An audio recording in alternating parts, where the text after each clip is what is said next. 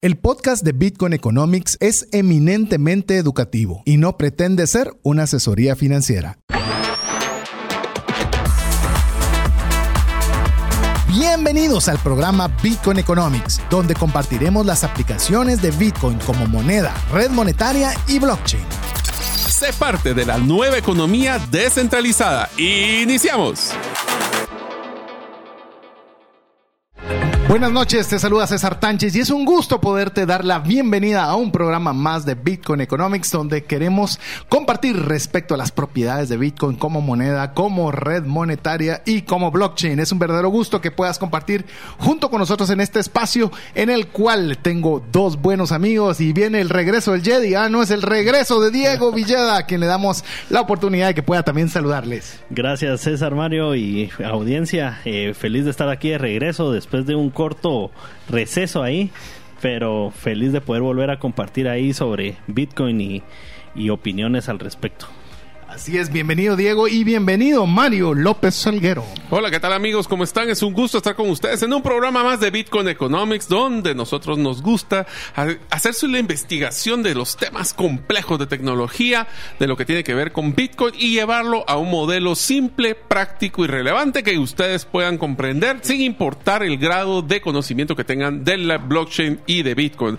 Estamos muy entusiasmados hoy porque vamos a hablar de una bola de cristal donde vamos a pensar qué es lo que nos depara en el mundo de Bitcoin para el 2023. Así que hoy vamos a hablar qué podemos esperar para este año 2023. Pero ahí no tiene paciencia porque si, si tuviéramos realmente esa bola de cristal no estaríamos aquí compartiéndole.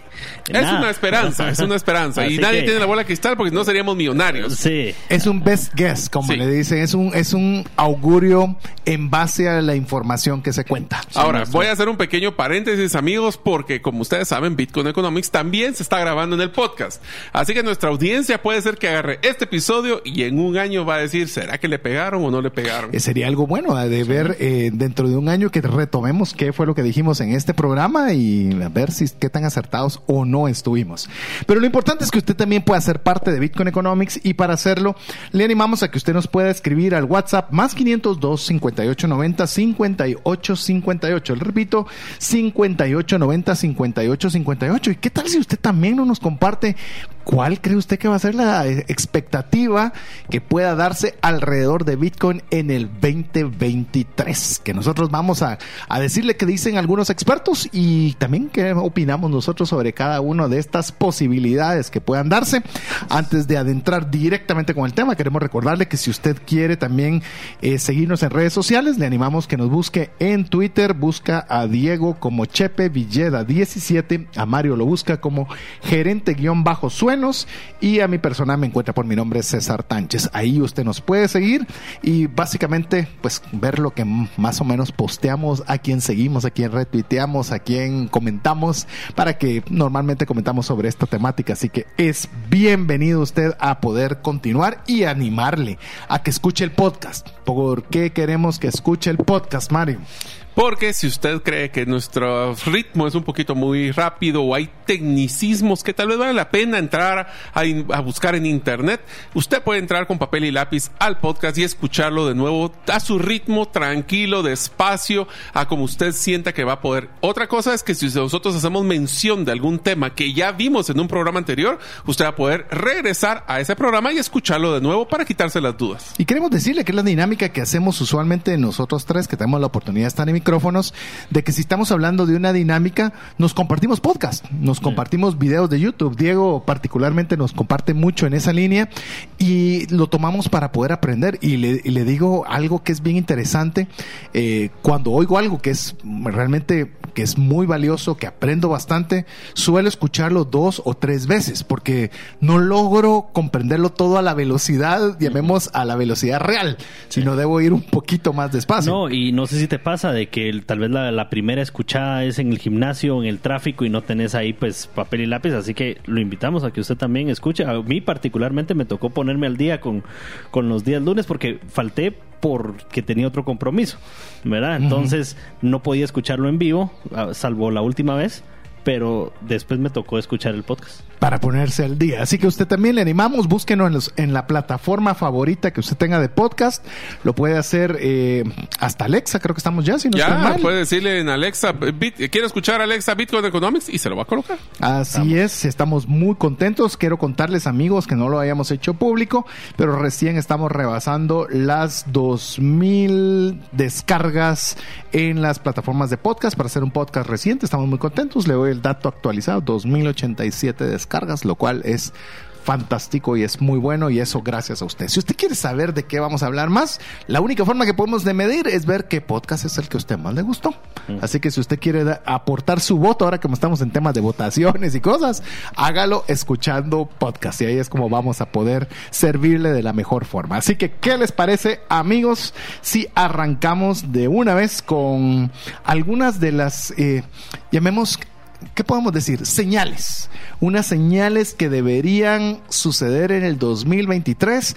¿Qué dicen los expertos si quieren? Arrancamos con eso. tendencias, son como ¿Qué tendencias, sí. Es- esa palabra me gusta mucho más. ¿Qué tendencias? Y que nosotros comentemos un poco qué pensamos al respecto. Así que si querés, Mario, ¿por qué no arrancas con la primera? Ok, esto es una tendencia que yo creo que es una realidad más que una tendencia, y es que va a haber un mayor alcance regulatorio.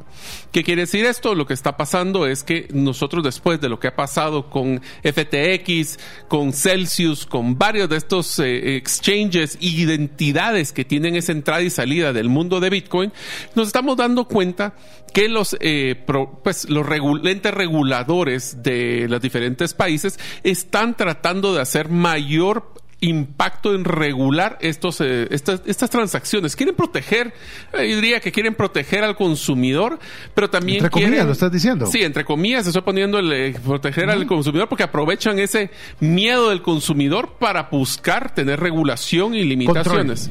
Uno de ellos puede ser, quiero hacer mención de Elizabeth Warren, que públicamente ha ido en contra de Bitcoin. Sí. E incluso, pues, ha hecho acciones para atacar algunos activos digitales.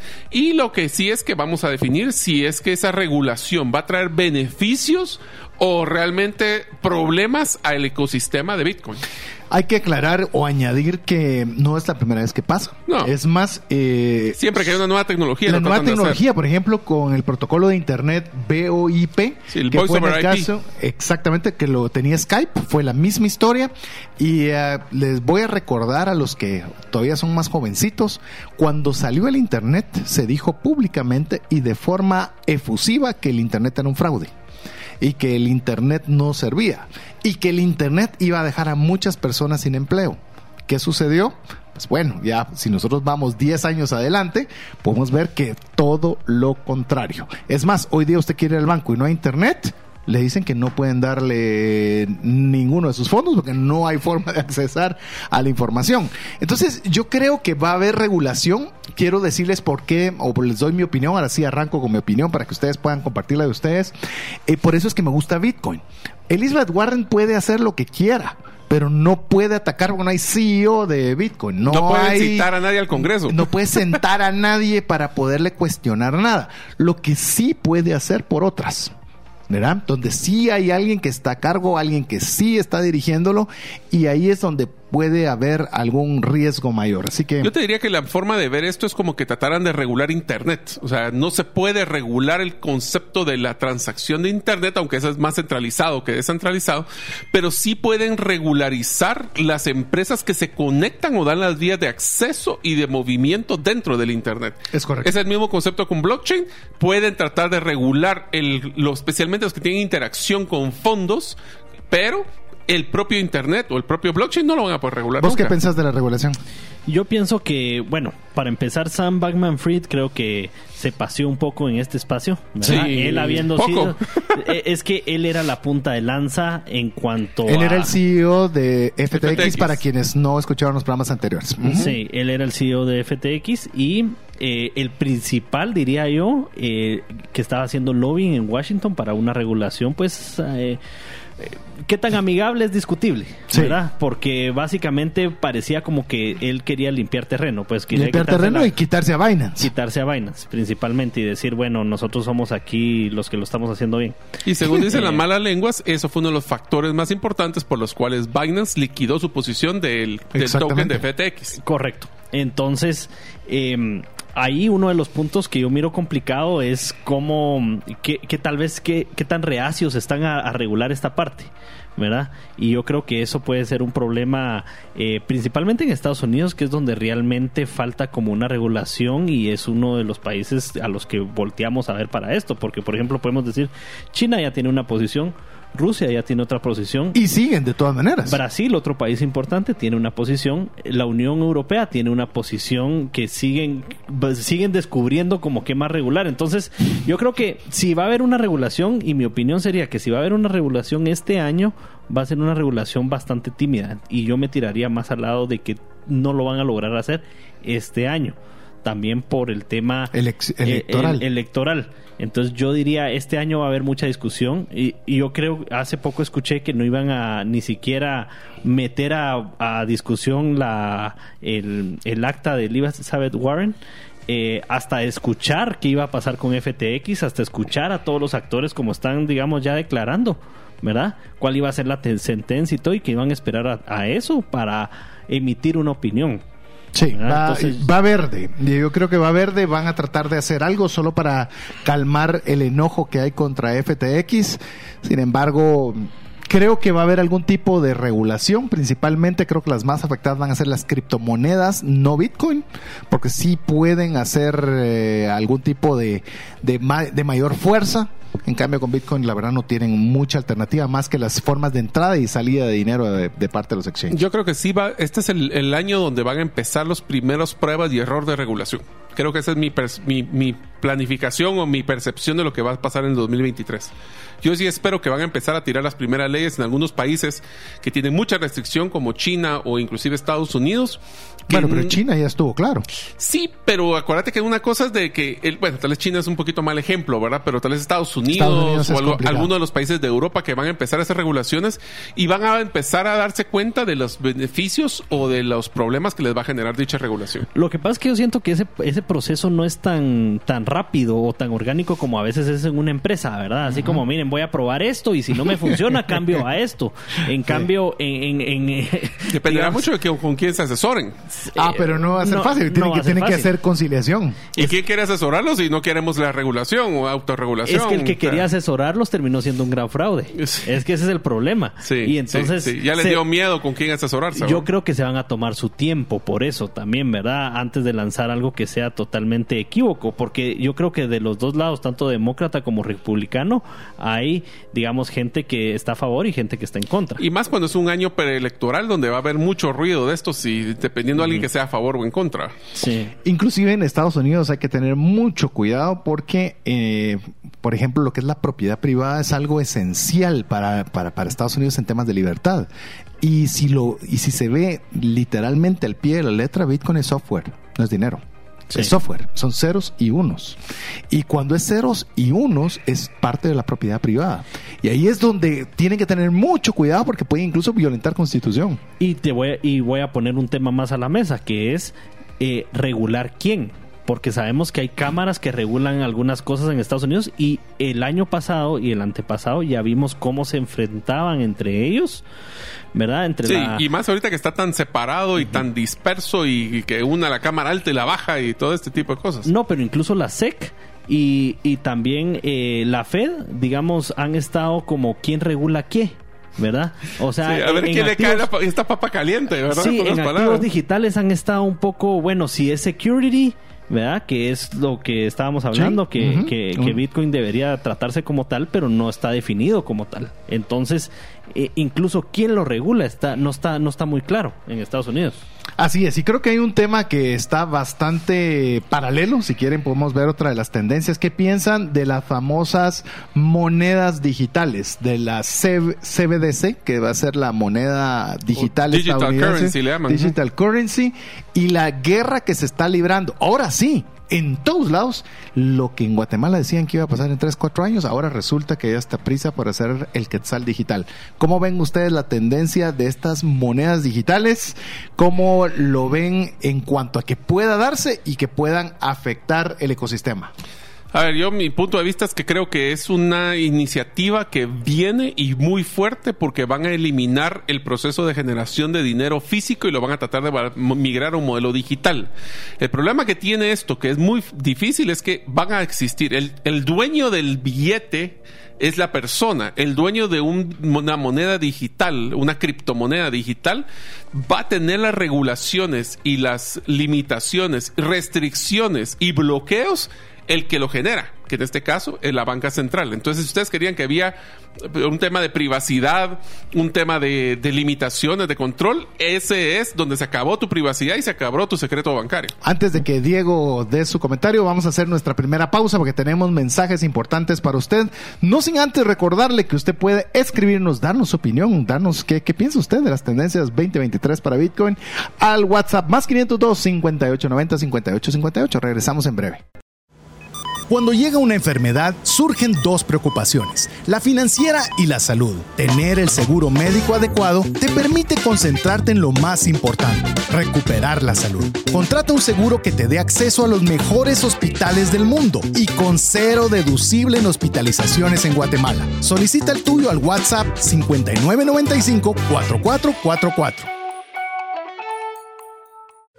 Tus clientes se confunden de tu propuesta única de valor y por ende te comparan únicamente por precio. Tu embudo de ventas no está generando los prospectos que necesitas. Tu estrategia y tu cultura no generan el compromiso de tus colaboradores a la ejecución. En Gerente de los Sueños te acompañamos con herramientas prácticas, simples y relevantes para acelerar tu negocio. Pide tu cita en la página gerentedelosueños.com. Y dejamos a Diego Villeda que estaba agarrando aire para dar. ¿Cuál es su opinión? ¿Qué cree? ¿Será que vamos a ver las monedas digitales ya circulando? ¿Y cuál es su opinión? No solo si van a estar y qué piensas sobre ellas. Yo creo que sí, yo creo que ya algunos eh, gobiernos se dieron cuenta, digamos, el, el poder que pueden tener en, en, la población en general, aunque eso suena así algo macabro, digamos, pero realmente se dieron cuenta, digamos, cuántas disposiciones pueden poner, etcétera, sin, sin hacer mucho ruido. Eh, vimos en Canadá, Canadá. el tema de los eh, transportistas. Sí, el bloqueo inmediato del dinero que tenías en, el banco. En el banco, entonces ellos pueden ver la facilidad que puede ser tener una em, moneda de banco central.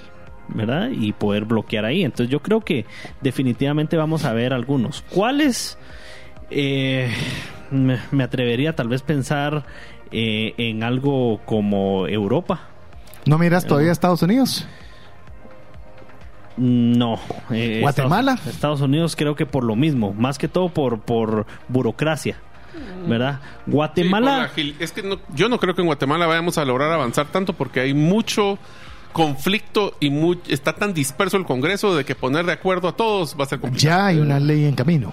No sé de qué se trata, una ley en camino. Pero solo oiga la definición que pone el Banco de Guatemala en su cuenta oficial de Twitter respecto a criptomonedas. Esto no lo digo yo, no voy a decir que yo estoy hablando con... No, en la cuenta oficial de Twitter del Banco de Guatemala, esta es la publicación que pone el Banco de Guatemala, dice que criptomonedas, según el Fondo Monetario Internacional, son simplemente códigos almacenados. No, no se refiere a dinero, oiga eso códigos almacenados, que es lo que yo les decía que en Estados Unidos es lo delicado si es considerado software porque es propiedad privada sobre la cual no pueden acceder o no pueden violentarla porque violentan la Constitución. Sí, ahí es donde yo miro lo de lo de mm, eh, Guatemala. Yo siento que ellos ya lo vienen cocinando. Se recuerdan que lo hablamos. Eh, yo estuve en una conferencia del Banco de Guatemala, si no estoy mal, hace dos años. Sí, sí, sí. yo estuve en eso también. Ajá, correcto. Y, decían que no y que iban a comenzar a hablar la idea en unos tres años. Sí, que yo pregunté por Bitcoin y dijeron eh, textualmente fue la respuesta de que no, que no lo consideran, pero que ya están viendo el tema del Quetzal Digital 2021. ¿verdad? O sea, ya llevan dos años viendo este tema.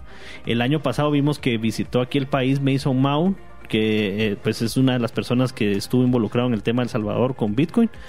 Eh, posiblemente preguntando, siendo consejero. Entonces, yo aquí, ¿qué tan rápido? Yo me atrevería a decir que no, ¿verdad? Si, si, si me estás preguntando mi opinión, yo te diría no.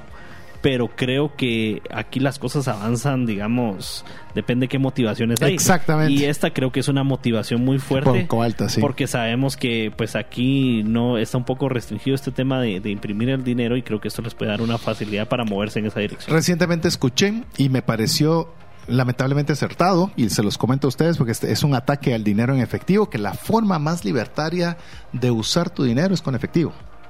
Porque eh, eh, si ustedes quieren, por ejemplo, esto es algo increíble, por ejemplo, si ustedes utilizan su tarjeta de crédito para todo tipo de compras, la tarjeta de crédito sabe todo absolutamente de ustedes. Sí, no sabe dónde idea. compra, qué compra, qué volúmenes compra, cuál es la tendencia de compra. Es decir, con un buen software puede tener un avatar suyo perfectamente diseñado. Y lo tiene. Por supuesto, por supuesto. O sea, lo estoy diciendo, lo pueden, es que es una realidad. No me consta, por eso no le puedo decir que, que yo lo he visto, pero a mí estoy me consta, seguro que así no es. vamos a decir nombres y apellidos, pero me consta. Eh. Entonces ya tenemos una prueba física de que así es. Entonces imagínese usted si ya no existe el efectivo. O sea, ya no hay privacidad. Ya no puede usted decidir, quiero hacer esto porque lo quiero hacer y no tiene que ver alguien que esté de acuerdo en que yo haga esto sí o no. No importa que sea. Y eso es delicado. Veo que lamentablemente vamos por esa vía y por esa razón, más aún, considero que Bitcoin es la mejor opción de poder mantener esa libertad de poder tener propiedad sobre un tipo de dinero. Sí, y te quiero hacer un comentario ahí. Eh, creo que ahí el más afectado es la persona que le van a decir, mire, eh, usted quiere participar en este programa social porque pues usted aplica porque usted tiene tal necesidad o usted es de escasos de recursos o su vivienda tal.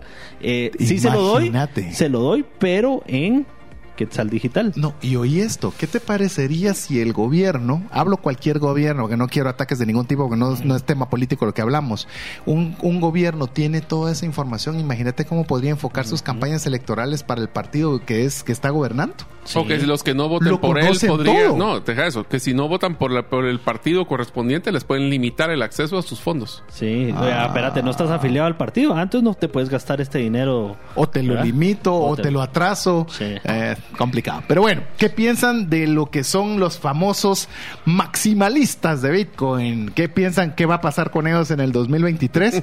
y si creen de que también va a aumentar el interés por tener billeteras frías, es decir, las que uno custodia y no están en exchanges, como hemos visto que son las billeteras calientes. Si usted no sabe qué es eso, vaya al podcast de billeteras que hicimos para saber qué es una billetera fría o una billetera caliente. ¿Qué piensan?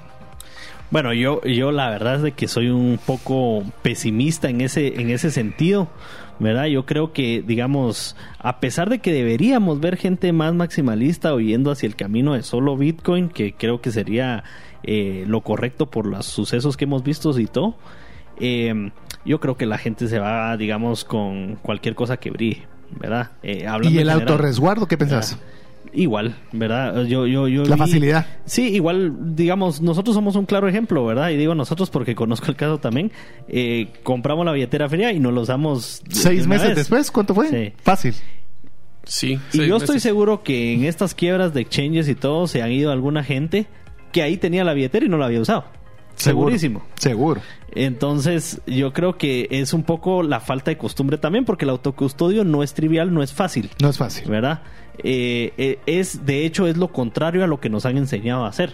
¿Qué les parece si el próximo programa lo hacemos como cómo usar una billetera fría Ledger? ¿Qué les Me, parece? me parece. ¿Les gusta? Sí, ¿Les gusta sí, el título? Sí.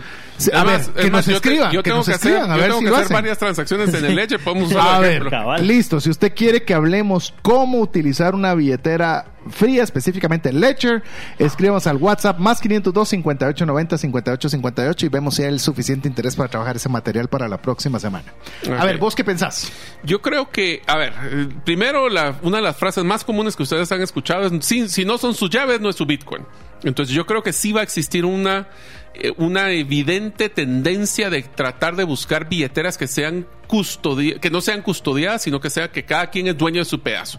Lo que sí creo es que el proceso para poder crear una billetera o utilizar una billetera fría es complejo todavía. Mi predicción es que este año vamos a empezar a ver tendencias para simplificar y hacer mucho más fácil el uso de billeteras frías o las billeteras que usted controla su propia llave. En pocas palabras, ahorita lograr ponerle la combinación a la caja fuerte es sumamente complejo. Y lo que van a hacer es simplificar eso para que sea mucho más fácil poder hacerlo. Creo que ese es uno. Y dos, creo que, a ver, el tema de, de si se recuerdan en el episodio anterior hablábamos de ciertos patrones que hemos visto en el precio de Bitcoin, donde son patrones de tres años donde se mantiene lo que llaman un, bull market, que es cuando está la subida, y uno de los años que es caída, que es el, bear market, que es para abajo. Entonces, ¿qué es lo que pasa? Este año fue para abajo. Si sigue esta tendencia, que ya van tres paquetes de, tres, de cuatro años, debería de ser el primer año 2023, el primer año de crecimiento del valor de criptos. Hablemos de Bitcoin específicamente. Y ese año es un crecimiento tranquilo, veámoslo. Es un crecimiento que en promedio ha estado entre un 9 y un 15, 20% máximo. Después el segundo año es el que mayor crecimiento tiene y el tercer año es uno de los que mantiene un crecimiento razonable. Entonces, si es así, ¿qué podemos esperar para este año? Pues es lo que les hemos mencionado ya en varios episodios. Creemos que este año sí va a haber un crecimiento del valor de Bitcoin razonable, no un exponencial, pero razonable. Y esa es una de las ideas. A ver, yo le voy a dar mi opinión sobre este tema. Yo creo que sí va a haber un incremento considerable en personas que están dedicadas, llamemos que son maximalistas de Bitcoin. Sí creo que va a haber un incremento, pero creo que ese incremento lo co- coincido con Diego en que van a, va a ser más grande el incremento de otros proyectos. Es decir, porcentualmente del todo el mundo cripto no va a ser significativo, pero sí va a haber un crecimiento de los que usaban Bitcoin y ahora lo usarán más. Eso sí creo que va a ser algo que esperaría ver.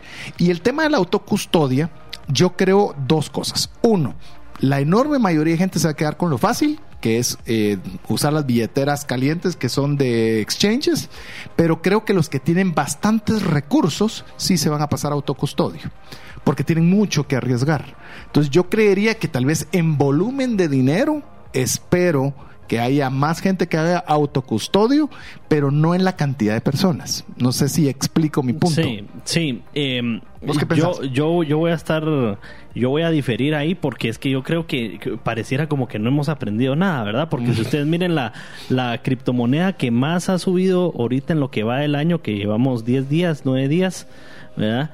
Eh, es Bonk Coin. Ah. Y tiene un volumen, y lo revisé antes de venir, a- de mm, trading de las últimas 24 horas, quiere decir ayer domingo a, a hoy lunes, de 39 millones de dólares. Imagínate. ¿verdad? Sí, shiny stuff. Ya, ya, está, ya está en el top 100. O sea, Cuidado con cosas brillantes. ¿verdad? Cuidado con Gran- las cosas. es que más, brillan. ya bajó del pico, ya tuvo un deceso del 30% y todavía ayer hicieron trading de hasta de 39 millones de dólares. Pero entonces lo que estás diciendo, versión a, la, a lo guatemalteco, la chapina, es que se van a evidenciar más rápido las llamaradas de Tusa. O sea, más rápido van a tener ese crecimiento y caída porque las personas van a tratar de sacar su retorno y van a matar las iniciativas y los proyectos. Puede ser, aunque siento que todavía muchos que van entrando no entienden, digamos, cómo es que funciona. Para terminar el tema de la autocustodia, antes de ir a nuestro próximo corte, lo que le recomendamos si usted va a comprar una billetera fría, nosotros podemos hablarle de la que usamos, que usamos Ledger. Hay Trezor, hay Arc Plus, hay varias, pero nosotros usamos Ledger. No le estamos diciendo que esa es la mejor o esa es la que usted debe hacer, pero como es la que conocemos, es de la que le podemos hablar y enseñar, eh, hay que comprarla directo con el distribuidor. No la vaya a comprar en Amazon porque no sabe si ya la abrieron o qué sucedió. Hágalo eh, directamente y eh, ahí tenemos un vínculo que al que quiera tener el vínculo directo, ahí se lo podemos mandar vía WhatsApp para que usted haga clic en el lugar correcto para que, que pueda por lo menos saber qué cuestan, cómo funcionan y demás. Así que con esto vamos a nuestro una pausa y tenemos importantes noticias que usted debe saber y recuérdese que siempre estamos en comunicación al WhatsApp más 502 5890 5858.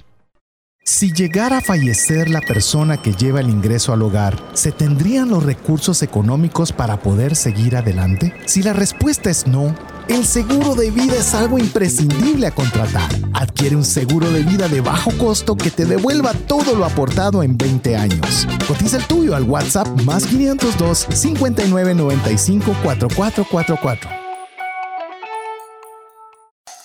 ¿Necesitas un documento legal y quieres adquirirlo de una forma que sea simple, confiable y rápida? En herramientaslegales.com tenemos más de 50 documentos que puedes adquirir en tres simples pasos. Escoge el documento, completa la información y cancela el costo del documento. Así de fácil.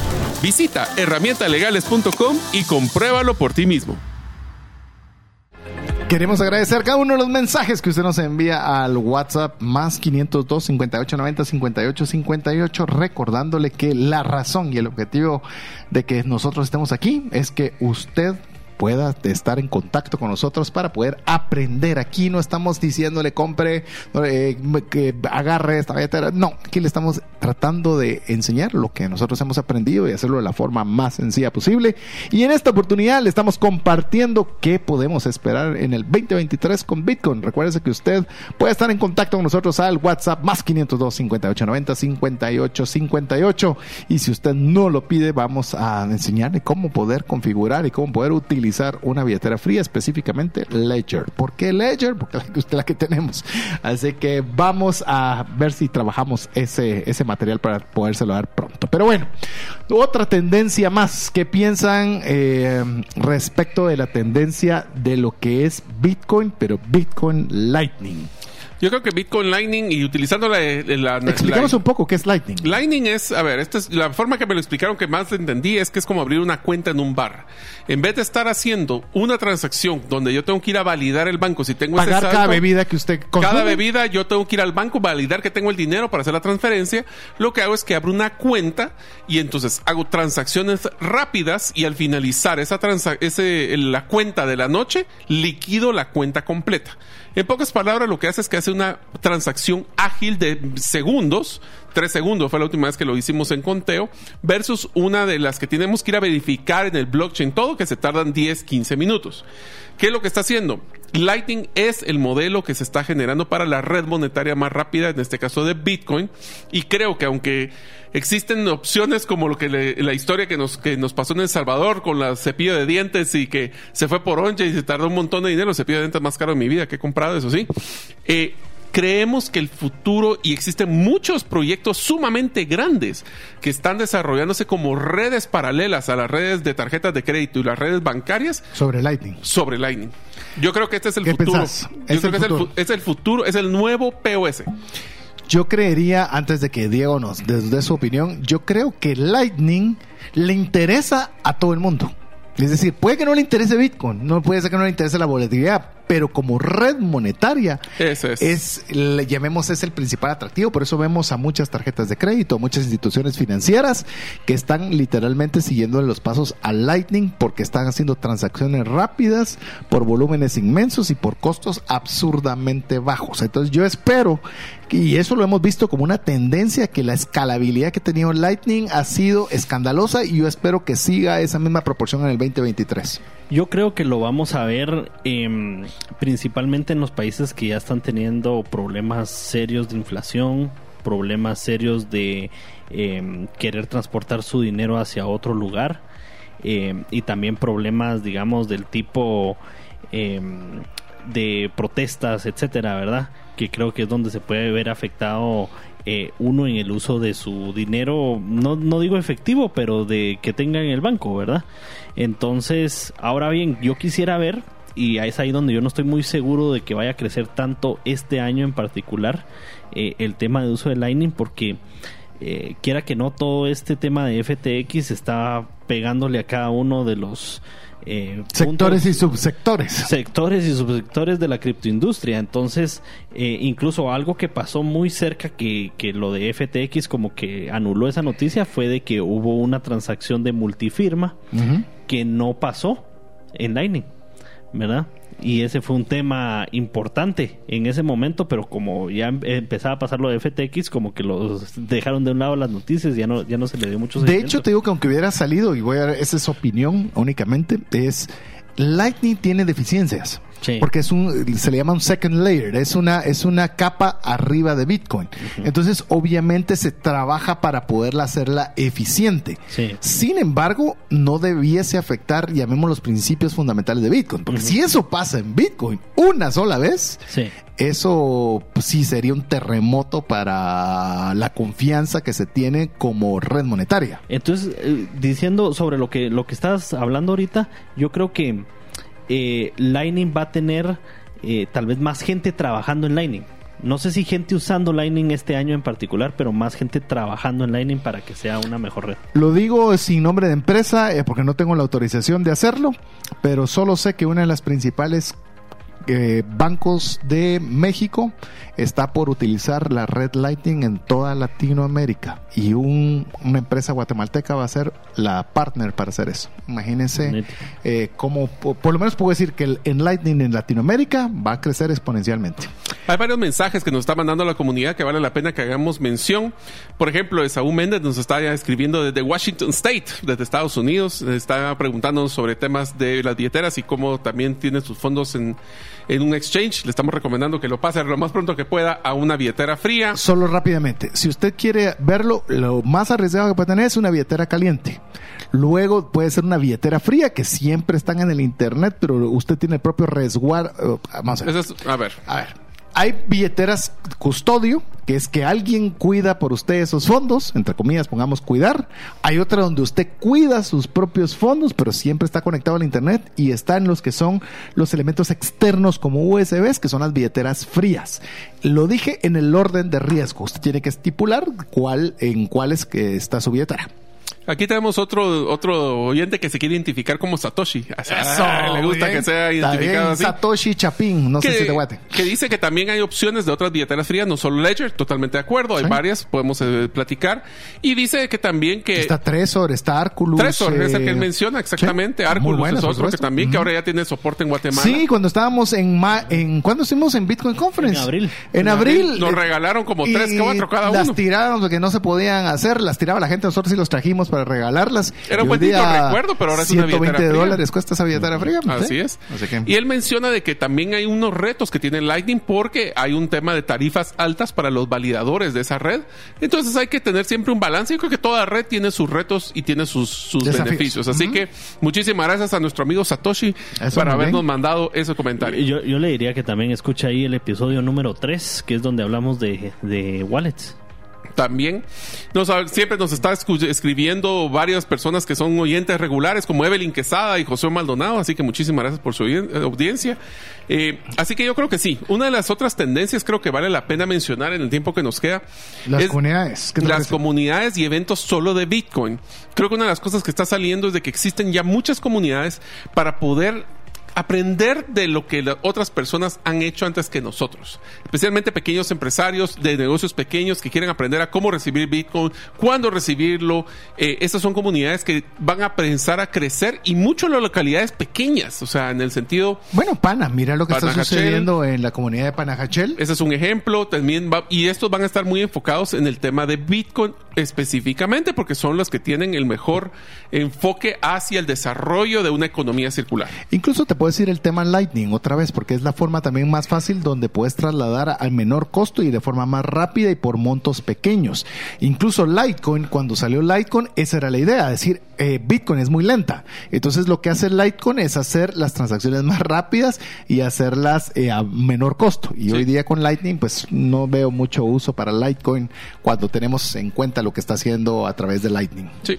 Yo creo que va a haber muchas personas todavía como que enfocadas en el propio espacio, en otras criptomonedas, y va a haber una demanda todavía para, para temas como una conferencia, digamos, de, de Ethereum. eh, Están haciendo, Ah, están están haciendo, fíjate, están empezando, pero yo, bueno, llamemos son más sofisticadas y más específicas. No van a ser, llamemos, no veo a Ethereum llegando a comunidad de pana para hacer una transacción de no, compra eh, de un busca café. mucho volumen. Sí. Es Pero aquí les tiro un reto y es un reto para la comunidad de Bitcoin Economics. ¿Qué tal si nos proponemos que este año hacemos el primer evento solo Bitcoin en Guatemala?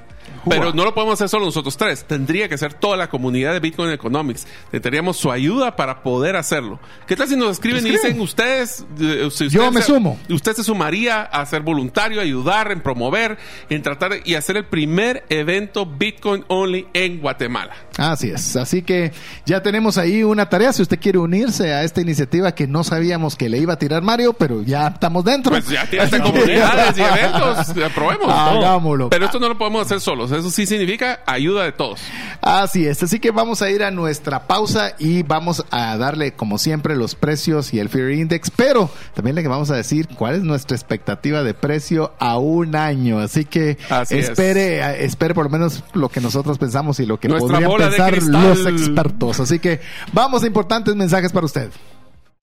¿Sabías que existen más de 50 negocios en Panajachel donde puedes pagar con Bitcoin? Vive una nueva experiencia trasladándote en tuk-tuk, paseando en lancha en el lago más lindo del mundo, disfrutando de excelente comida y terminando el día en un lindo hotel. Todo pagado con Bitcoin. Visita Pana y compra donde Bitcoin sea aceptado. Búscanos en bitcoinlake.io.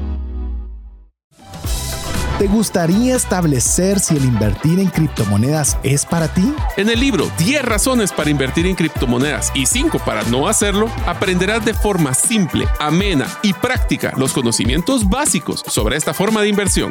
Adquiere el tuyo al WhatsApp 2433 4589 o en las principales librerías del país. Si vives fuera de Guatemala, búscalo en Amazon. Queremos agradecer cada uno de los mensajes que usted nos envía al WhatsApp más 502 58 90 58 58. Incluso si usted lo oye en podcast en cualquier momento que lo haya hecho, es buen momento para que usted pueda escribir al WhatsApp y exponer sus comentarios. Y ahí está, así usted sea parte de la comunidad de Bitcoin Economics. Recuérdese, solo nos manda un mensaje y lo más importante es que guarde ese número entre sus contactos. Así se garantiza usted de recibir información de nuestra parte. Pero bueno, llegamos a la parte que creo que se ha vuelto de alguna forma la parte que, que se espera el final de ver cuáles son, cuál es el precio, cuál ha sido la tendencia, cómo está el Fear and Greed Index. A ver, Mario, contanos. Bueno, la semana pasada nosotros cerramos, bueno, el, el momento que era el programa estaba en 16.668 dólares un Bitcoin. El día de hoy ha tenido un incremento del 3.5% para un valor de 17.244,52. O sea que hemos tenido un incremento de básicamente 600 dólares más o menos desde la última semana, lo cual es positivo. Simpáticamente, y aquí voy a utilizar una parte interesante, es que el Fear and Greed, como ustedes saben, es el índice donde entre más miedo tienes porque la, la tendencia es hacia la baja, y el, que tiene el greed o la avaricia es que está reventando y está yendo muy alto el, el valor, y bajó, aunque subió el valor de Bitcoin, bajó, y yo creo que esto tiene que ver mucho con las tendencias de los otros mercados que están viendo. Eh, eh, por ejemplo, todos los mercados, el Standard Poor's, el, tema del Nasdaq, todos bajaron la semana pasada, mucho por el tema de la inflación, mucho por el tema del incremento de la tasa de interés, pero yo tengo una teoría que se la compartía César, y es que este año que puede ser un tema donde exista una bomba o una burbuja en tema inmobiliario o en otras industrias, yo creo que se va a resaltar la fortaleza que tiene Bitcoin y por eso creemos que se va a mantener un incremento. Pero la pregunta del millón que nos hemos hecho es, ok, pongan sus apuestas. ¿Dónde creen que va a estar el valor? Estamos en 17.244. ¿Dónde César y Diego creen que va a estar este valor al día 31 de diciembre de este año? Te voy a decir lo que dicen los expertos conservadores que estuve leyendo, porque obviamente están los que dicen que va, a valer 100 millones antes de que acabe el año, pero, ah, pero los conservadores están diciendo que van a ver que va a haber poco movimiento, que esperan incluso que no cambie mucho más allá de los 17, que esté alrededor de los 17, 20. Eso dicen los más conservadores. Pero ya dije que dicen los conservadores.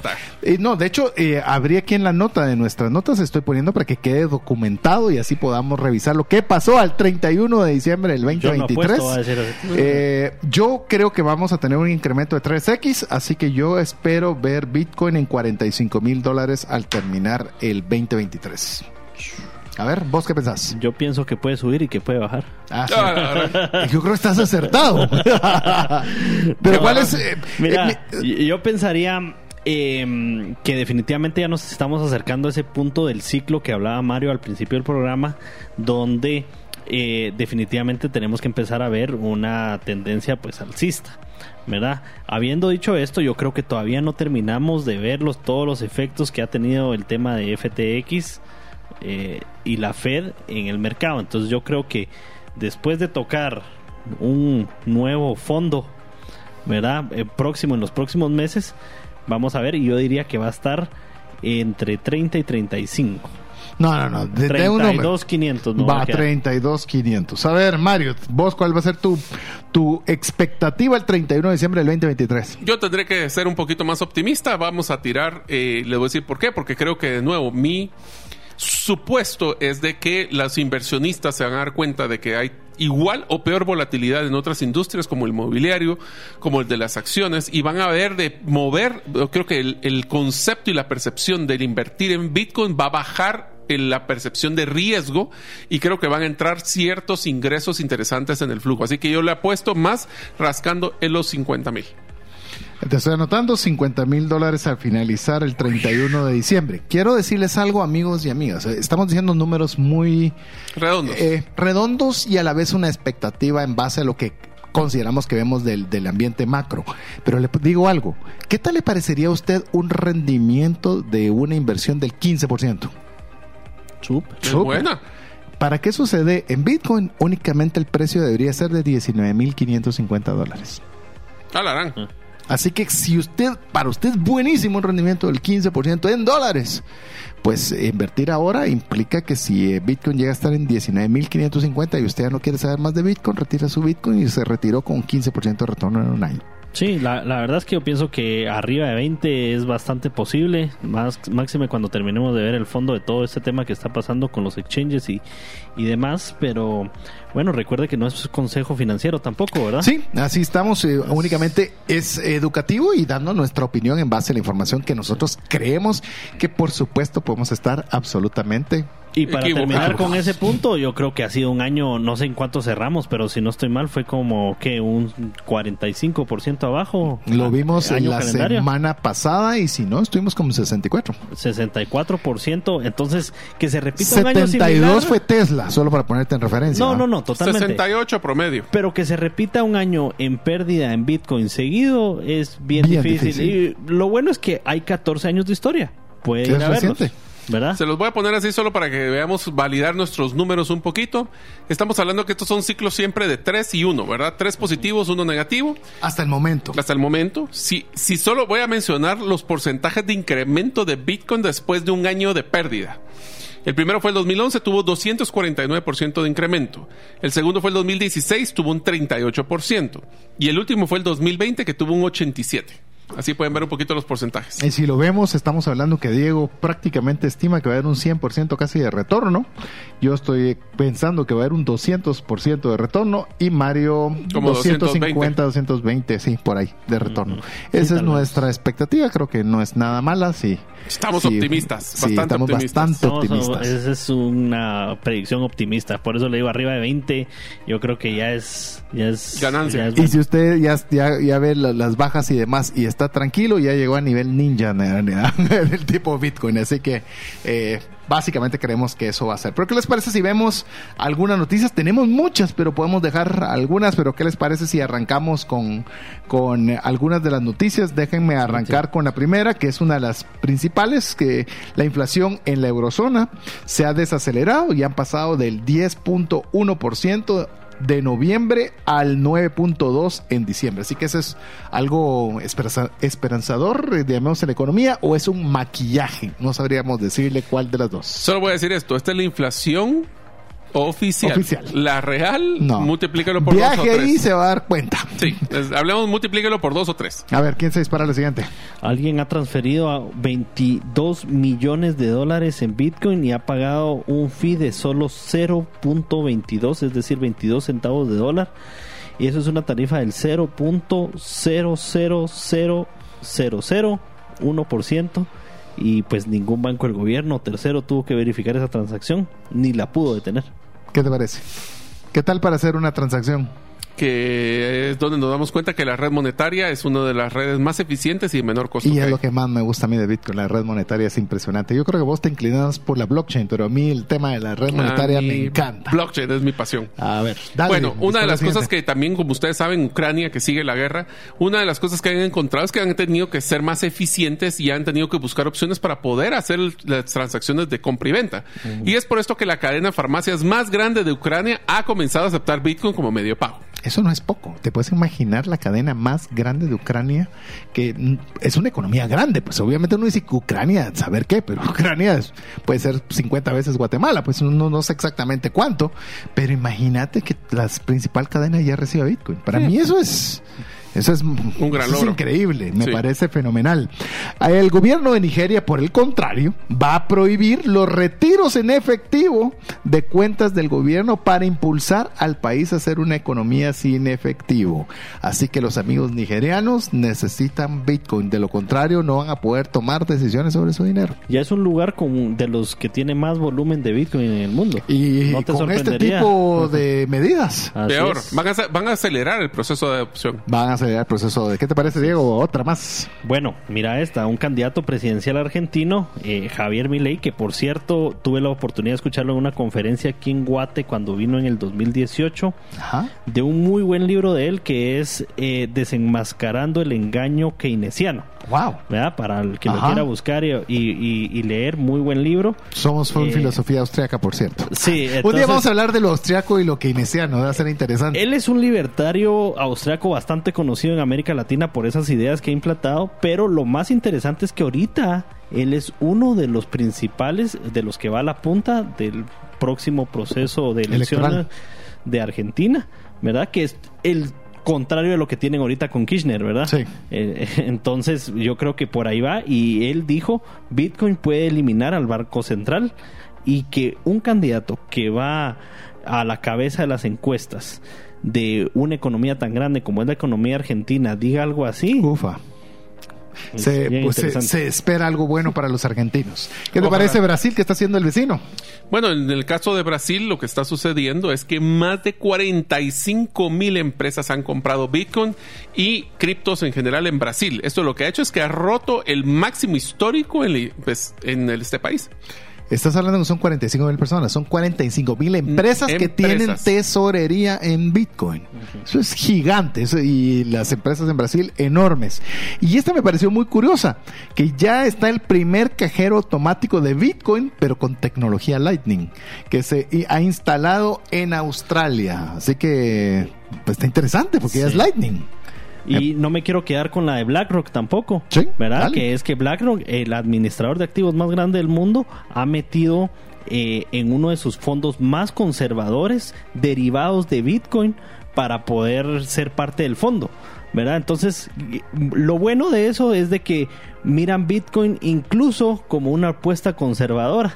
¿Verdad? Ampliaron incluso su techo, solo para que ustedes Ajá. sepan, a 15 mil millones de dólares. Dólares. Es decir, su es. exposición máxima a Bitcoin es solo de 15 mil millones de dólares. Digo solo porque ellos manejan trillones, Sí. pero 15 mil millones en Bitcoin es algo. ¿ah? Sí, que, no, y, y que lo tomen como una apuesta conservadora. por supuesto. ¿verdad? Siquiera que la consideren en su sí. cartera es mucho. Ahora bien, eh, no es Bitcoin lo que van a tener, ¿verdad? Sino es un derivado de. Esa es la parte no tan buena de la noticia, ¿verdad? Entonces no pueden porque pues no está regulado, entonces no lo pueden tener. Lo hacen ahí a en el través de derivados. Entonces y el derivado debe ser autorizado y están en esas... y no necesariamente respaldado, entonces no, no, eso no es algo que vaya a afectar el precio necesariamente.